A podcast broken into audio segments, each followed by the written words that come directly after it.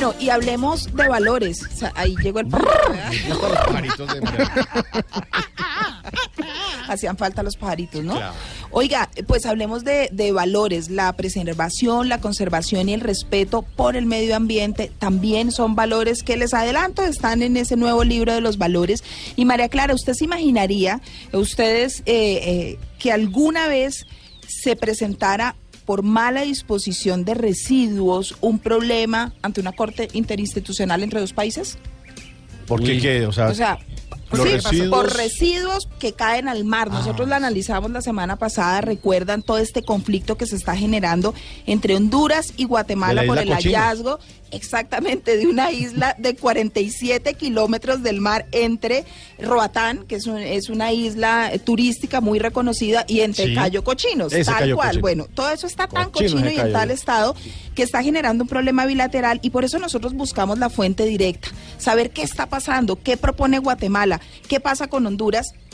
Y Cosuel Rosales es el director general de gestión ambiental del Ministerio de Ambiente de, de Honduras y con él vamos a hablar para que nos explique cuál es el conflicto bilateral que hay este- en este momento. Cosuel, muchísimas gracias por estar con nosotros. Sabemos que va para una reunión para Guatemala en este momento para saber cómo van a solucionar este problema. Bueno, buenos días, un gusto saludarles.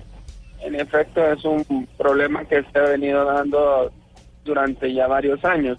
Es un problema recurrente y que se ha agudizado en los últimos cuatro años.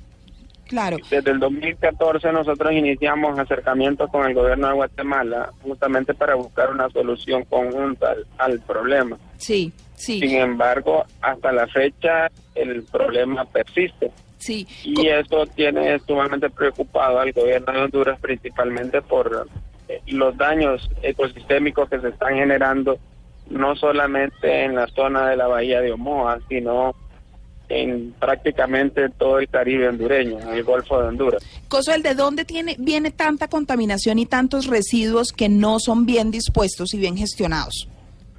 Bueno, la, región centroamericana tiene unas características comunes donde nosotros eh, vertimos los residuos sólidos en laderas y muchos en, las, riberas de los ríos.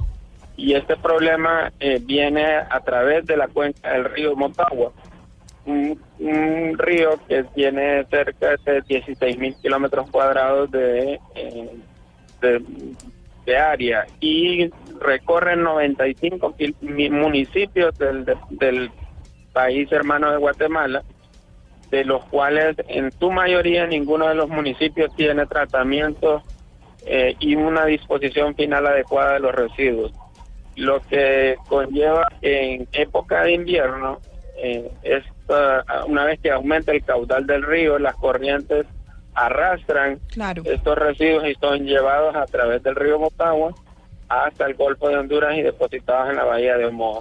Tremendo. Eh, Cosuel, ¿es cierto que en este momento ya estaríamos hablando de un problema binacional y esto es cierto que se va o se trata de resolver con una corte internacional o aún no? Todavía están en conversaciones para cada país resolver esta problemática.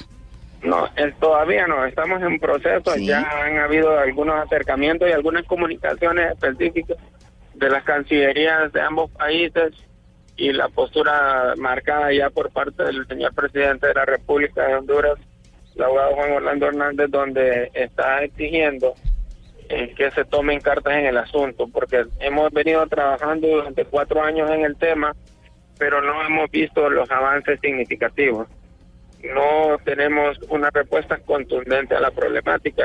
Como yo mencionaba, el problema persiste y en iguales cantidades. Las cantidades de residuos no varían en, en cantidad con lo que ha estado llegando. Ha estado llegando. Claro, claro. Eso, eso ha obligado al gobierno de Honduras a tomar una postura más fuerte al respecto y se ha hablado ya hasta de buscar instancias internacionales para una demanda internacional justamente para la remediación del daño ambiental, social y económico que se ha generado en esta zona. Claro, porque eso va a generar, claramente ustedes tienen unas zonas coralinas muy importantes y de arrecifes y justamente por esto eh, Roatán, Cayo Cochinos son turísticos por todas estas zonas arrecifales que tienen y los problemas que genera la basura son muy complicados, ¿no?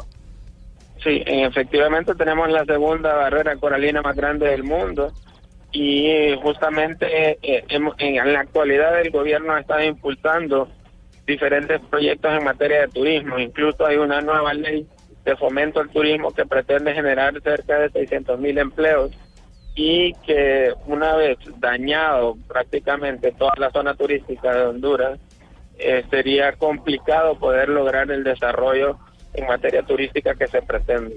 Bueno, lo, para finalizar, Cosuel, ¿hay alguna posibilidad, y se decía en algunos medios de comunicación, de que todos estos residuos que forman esta isla de 47 kilómetros en el mar, en Honduras, también sean depositados por, eh, por otros países, o sea, que a nivel internacional vengan y arrojen esos residuos ahí, o no hay ninguna posibilidad?